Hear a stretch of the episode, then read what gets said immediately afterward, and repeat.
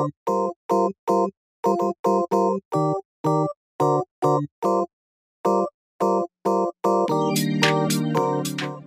い皆さんこんにちは。古着好きの古着好きによる古着好きのためのラジオ古着思考本日も始めていきます。このポッドキャストは古着を愛してやまない会社員ゆうまさんと同じ古着を愛してやまないスラットコレナガが大好きな古着についてさまざまなテーマで思考を巡らせていくラジオです。極めて思考性が高い古着を具体の話から抽象の話までさまざまな視点からお話ししていきますということでゆうまさんお久しぶりですお久しぶりです。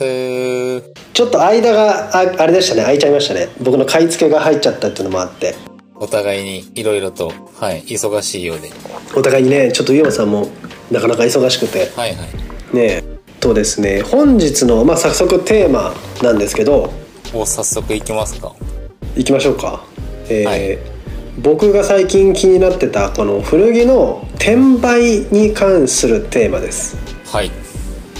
転売、はい。結構ねちょっと個人的にはセンシティブというか、うん。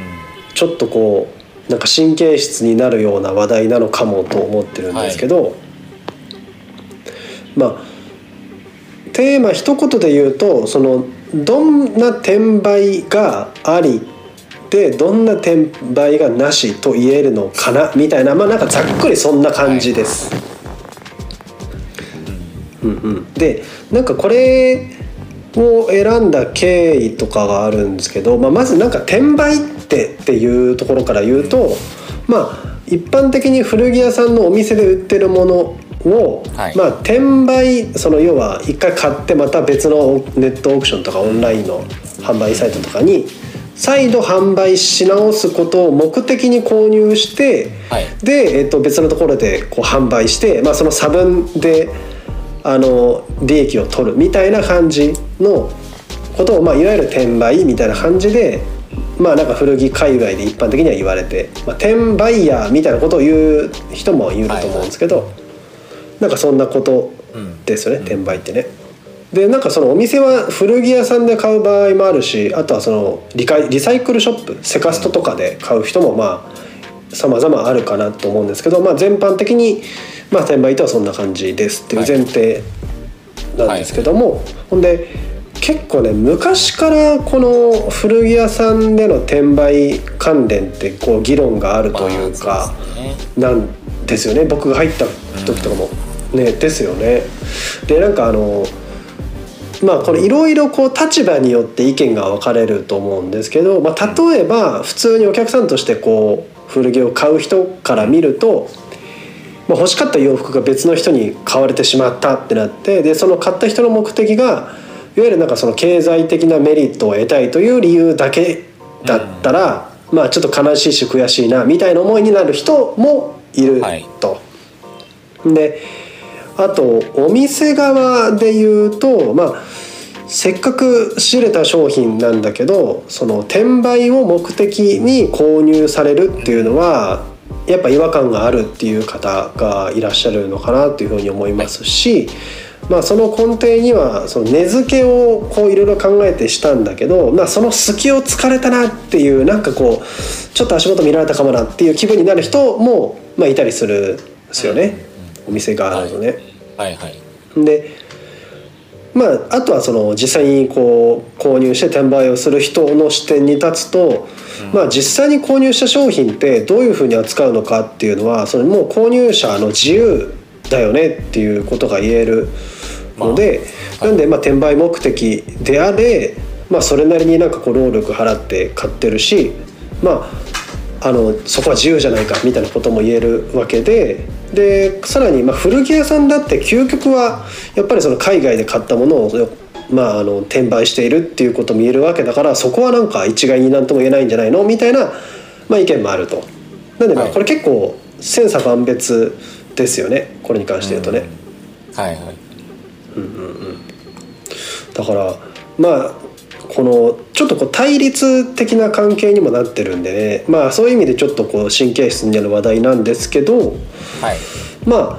僕、まあ、ここからちょっと僕がテーマ選んだきっかけとか経緯になるんですけど、まあ、まず僕自身古着屋なんでその転売うちの入荷日で売れたやつが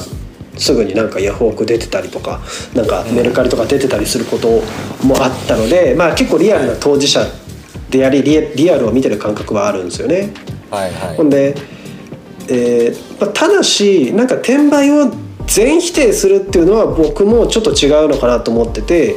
まあ、それはさっきその言ったように古着、まあ、僕もバイヤーなんで僕自身もやっぱりそのし海外なりで仕入れてでそれをまあもちろん仕入れ値に対して高い値段で店頭で売るっていうその転売っていう形にはなってるんで確かに全否定はできないなっていう気持ちもあるんですよね。はいでなんでまあ全否定もできないしかといって全肯定もできないっていう風になった時にこの古着の転売がありかなしかっていうその問いの設定自体がやっぱりちょっと僕としては違うのかなと思ってて、まあ、はい。どういう場合において転売っていうのはまあいいんじゃないっても言えるしどういう場合においてなしと言えるのかっていうところそこのなんかこう条件みたいなところが分かるとその良い古着のなんだろう売買売ることの、まあ、本質が分かってきてなんか面白いんじゃないかなと思って問いに設定したというような経緯です。ちょっと長くなっちゃいました。すごいっすよね。これめっちゃ壮大ですよね。壮大？そうなんですよね。めちゃくちゃでかい風呂敷広げたみたいな。はい。結構あのそもそものなんて言うんだろう。もともとのビジネスの本質みたいなところに結構関わってくるかなと思っててもともとってやっぱりうん。物物売りじゃないですか。ビジネスのもともとの成り立ちというか。って確かに。でその自分で作ったものを売るとかっていうのももちろんあると思うんだけどそういうふうにもともとあるものを、えっとはいはい。し仕入れてというか売るように購入して、まあ、例えば卸とか、うん簡単に言うとそういったもので販売していくっていうのが、まあ、あると思うんですけど、うん。それぞれの役割があってあると思うんですけど、はいはいまあ、そことつながってきそうだなっていうイメージはしつつも、まあ、それを古着っていうところにこう、うん。落とし込んだ時にどういうフィルターがこうかかっていくのかなみたいな話ができたら面白そうだなって思ってます。ねそうですよね。だからもう古着っていう本当その産業の根幹になってくるような気もするんで、うん。まあ、だから昔からこう議論があるのかなっていう感じしますよね。ああまさにまさにそうだうんうん、だからもう最初に言っちゃうんですけどこれもういきなり僕ら2人で最終的な結論出せないうん。と事前に言っておきましょまあ出せないし出すということがなんか野暮野暮な気がしますよね。その自分のう。うんうん。価値価値観というかうん。その価値基準を他の人にもこう共有してるというふうに捉えられかねないっていうのはあまり望んでないのでなんでそういう形には多分ならないだろうなっては思ってますね。うん、はいはいはいはい。まあそうですね。なんでこう問題をこう取り上げて皆さんに提示してでまあ最終結論は出せないけどこの僕ら2人の中ではこういうふうに思う共通するところがあってっていうのを出すことでまあちょっとだけ前に進めようかみたいな感じにできたらいいなという、そんな感じですね。別になんかあれですよねこれによって皆さんこうなった方がいいとかこういうのやめた方がいいとかっていうこと言うんじゃなくて、単純にこう砲弾というかああそうですね。あの、自分こういう意見を持ってる人もいるんだなっていうふうにこう楽しんでもらえればいいかなって思いますね。ですよね。はいはい。いやまさに。でなんかあのーこれちょっと話ずれちゃうんですけどそのなんか何でもこう今さん言ってたようにこうなんかす相対的だよねみたいな。みんな価値観違うよねって言ってこうなんか諦めるみたいなのも結局なんかこうそれもそれでなんかなんつうんですかね。なんか放置してる感じになっちゃうんで、なんかまあみんなこれそれぞれ違うんだけどでもここの部分はみんな共通していい古着の売買って言えるよねみたいなところが見つけられるとなんかそれって古着の魅力を再発見することにつながるのかなっていうふうに思ってるんでなんかそのこう輪郭がちょっと見えるようにやっていきたいと思います。あまさにそんな感じです。うんうん。ですねですね。よし。というわけで早速やっていきますけれどもまあ、はい。ちょっと僕まあいろいろ喋っちゃってあれだったんですけどゆうまさん的にはこのどうですか？この古着の転売に関してなんかこうご意見というか価値観的なところってあったりするんですか？いやまずそんな偉そうなこと言える立場に自分はないんですけど 単純に。はいはいはい。あのうんいつも、まあ、思思うこととしてはやっぱりはいはい。古着というこういう、まあ、エンタメですよね。一つのこの娯楽としてうん。どういうふうにはいはいはい。楽しんでいくか、そして楽しんでいただくかうん。多分提供する側だと。それがあのなんか根幹にあるかなって思ってて。うん。そこなんじゃないかなと。自分としてはその立場は違えど一つのエンタメ産業とか娯楽としてやっぱりこうよく成り成り立っていくためにははいはいどれはいがベストなんだろうかっていうところが、まあ、考えてみたいところだなって思いますね。ああいやそうですよね。うそうなんかそうなんですよね。古着を楽しむためなんかその目的の違いみたいなのあるんですよね。転売に関して。ん、そうそう。でやっぱりここはあの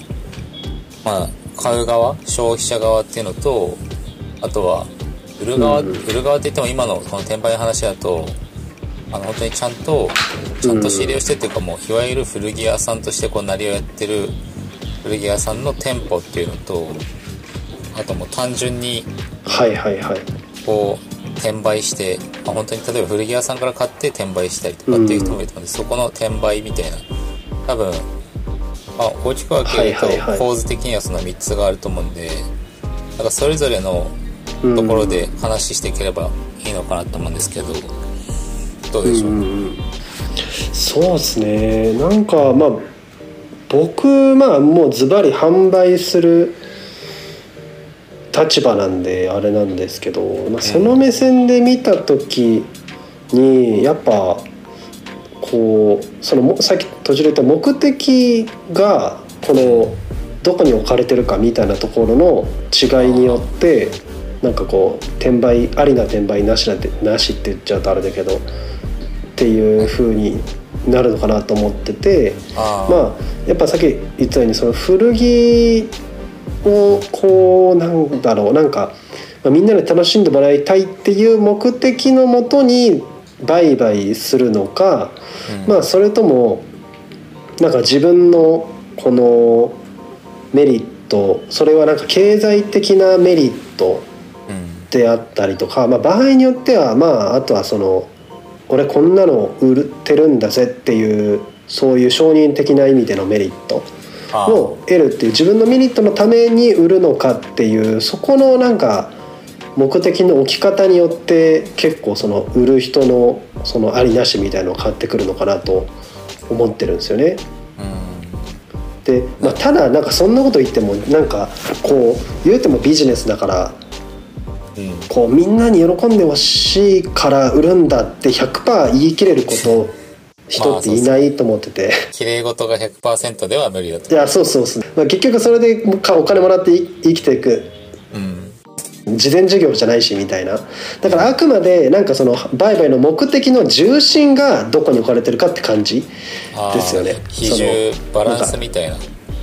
比重がそうそうですねなんかこうそれがなんかまあ自分のみなのか、えっと自分のメリットもあるけどでも他の人にも楽しんでもらでもらいたいっていうそのまあ半々ないし、まあ、46なのか半々なのかちょっと分かんないですけど、まあ、他者の方にちゃんと置かれてるか、まあ、それがなくて完全に自分のところに重心が置かれてるのかっていう違いで結構この転売の意味が変わってくるのかなっていうふうには個人的には思ってるんですよね。ああなるほどね確かにそれはその通りですよね。その通りでそれぞれの立場ではあると思うんですけど、うんやっぱりそのバランスが崩れると、その歪みがどっかに行くじゃないですか、まあ、はい。当然なんですけど、はいはいはい。でやっぱりわ悪目立ちしたり、まあ、良くも目立ったりもするとは思うんですけど、逆であれば。はいはいはい。ただその多分お互いにとっていい活動というか行動になってないと多分最終的にうん。世の中であったりとか古着業界とかっていうところに、はいはいはい還元されていかないんだろうなっていうこういう考えるとやっぱりそのバランスってめっちゃ大事だなと思いますね。いやそうですよねうん自分が思うのはぱり、うん。あのこう古着屋さんで店舗でやられてる方々っていうか古着屋さんっていわゆる古着屋さんの皆さんはまはいはいあある種、はいその道のプロプロじゃないですか。そうですね。そうですね、プロプロとなんかアマチュアマチュアというかの違いってなんだろうなっていうのをちょっと考えたんですよ、うん。この話題を考えた時に。ああでなるほどね。プロのうん。すすごいところってなんかそはい。それにおけるこう付加価値をこうハイクオリティな付加価値をつけられるっていうのがプロだと思うんですよ。うん。なるほどなるほど。でそれは例えば古着屋さんであればはいはいはい。あの、まあ、どこで仕入れるかっていうのももちろんそうだと思いますけど、ん。どういったものを仕入れるかどこで仕入れるかっていうのもまあ当然そうだけど、はいそこで接するスタッフさんのうん。会話の中でこういろいろな情報をうんこうお客さんとお話ししたりとか、っていうところでこうトトータルで総合的に考えてそれだけの手間とか、こう情報とかいろんなものをもらっているからこの金額でもいいなって納得してこう買えるっていうのがあると思って、うん。そこがやっぱりプロとしての活動なんだろうなって思ってるんですよ。例えばまあ他のプロ野球選手とかでもうん。うんうん普通の人ができないことを当たり前かのようにやってのけることで 観客がすごい喜ぶじゃないですか。大谷翔太確かに確かに。例えばですけど。はいはいはい。っていうことが多分あると思ってて、まあ、そこがうんいろんなところにおいてのプロとアマの違いでそこの本質なんだろうなってうんうんうん。ちょっと思ってたんですよ。だから買う側も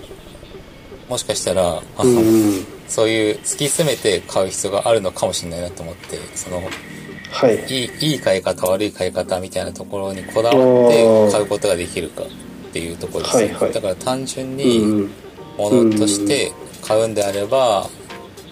あの割り切って買うことももちろんできるんだけどプロから買買うことによってはいはい自分のは中でその納得感を得られるし、物も大事にできるし、例えばそれに対するもののやっぱり愛着の付け方とかも全然変わってくると思うんですよ。もう一つのうん。体験としてその商品を購入するってことになると思うので結局手元に残る服ってそういう服だと思うんですよね。最終的にはその短期的に見たらその時は安く買えたから良かったなというのはあるかもしれないですけど長期的に見るといそういった体験とかが伴ってた方いが、うんまあ絶対的な価値は高くなるとう思うんですよ、ん。はいはいはい。っていうところはちょっと考えましたね。なるほどですね。確かにな。付加価値をまあその載せられているというか、うんそうっていうことですよね。それってなかなかできないと思うんですよね。はいはいはい。これそれあれなんですよね。このなんかもともと僕がこのススレッズに投稿してでそれをきっかけにまあなんかこのポッドキャストでも取り上げたみたいな感じなんですけどはい。なんかその中でこう返信をいただいた投稿が1個あってそれちょっとせっかくなのでご紹介させてもらいたいんですけどはいこれ実あの井山さんのご意見と結構リンクしてるところがあって。うんうんえー、とスレッズのアカウントつくもい19843さんなんですけどもまあえっ、とまあちょっと要約するさせていただくとっていうとまあ買い付けから販売までの間に、まあ、付加価値新しい価値を付与できたら良い転売と言えるし、まあ、ただ安く買って高く売るだけの行為は、まあ、あんまり良くない転売悪い転売と言えるのかもねみたいなことをおっしゃっていてで、はいまあ言い方をちょっと変えるよただやっぱりその投資と投機っていう例えを出されてて、まあ、それ結構僕の中で整理だいぶできたなっていうところがあったんですけど、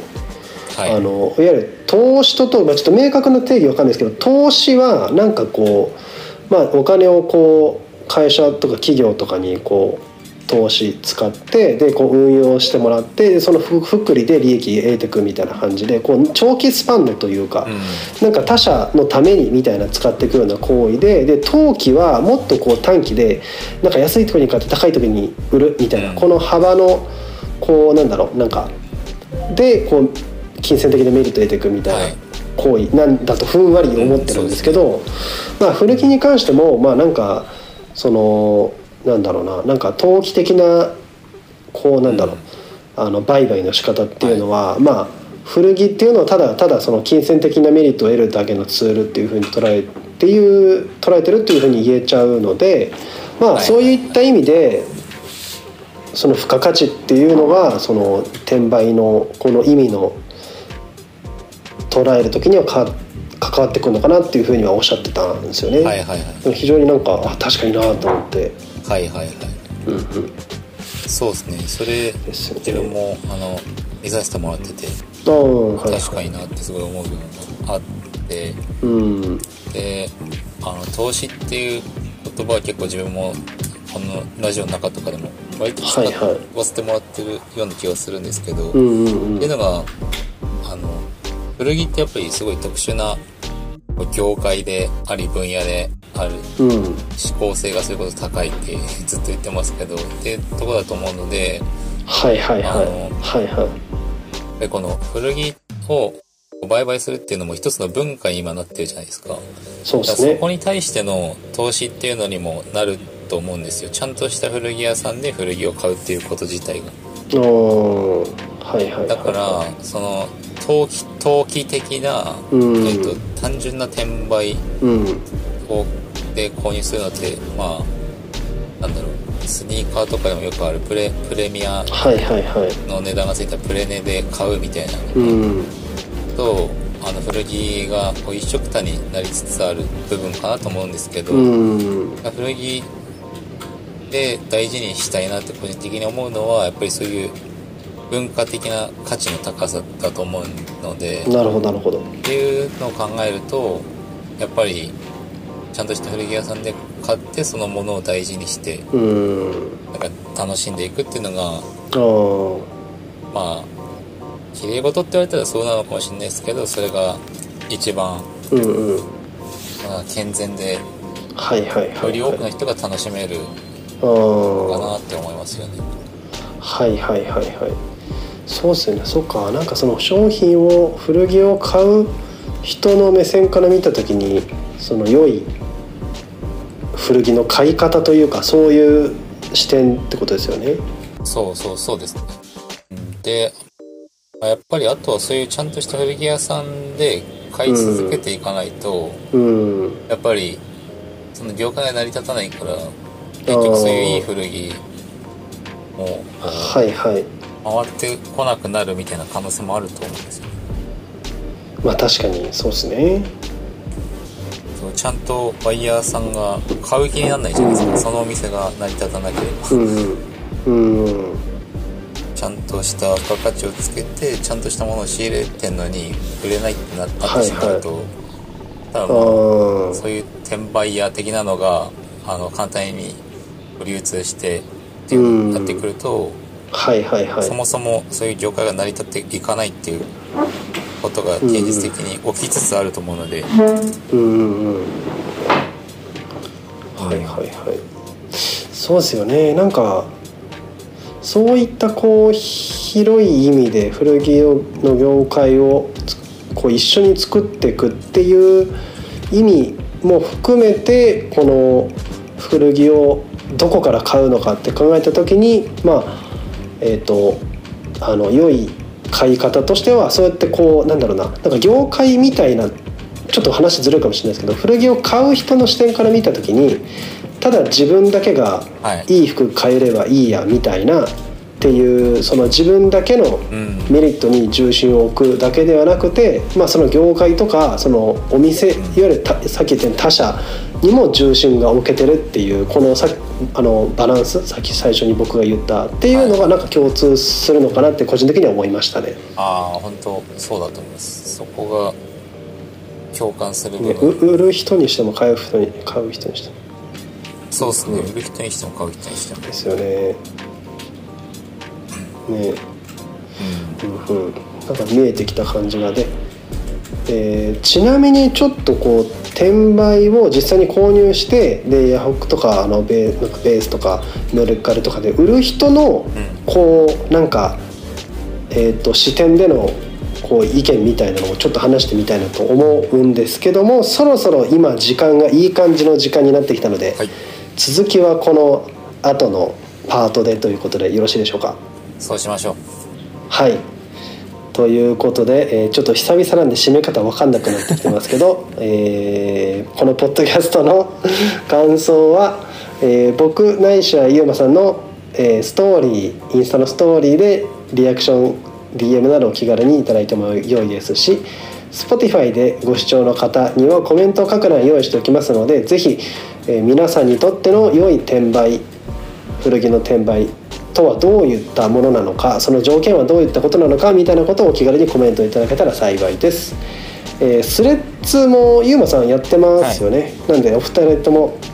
やってますのではい気軽にメンションとしていただけたらと思います、えー今回はこれで終わりたいと思います。最後までお聞きくださりありがとうございました。それでは失礼いたします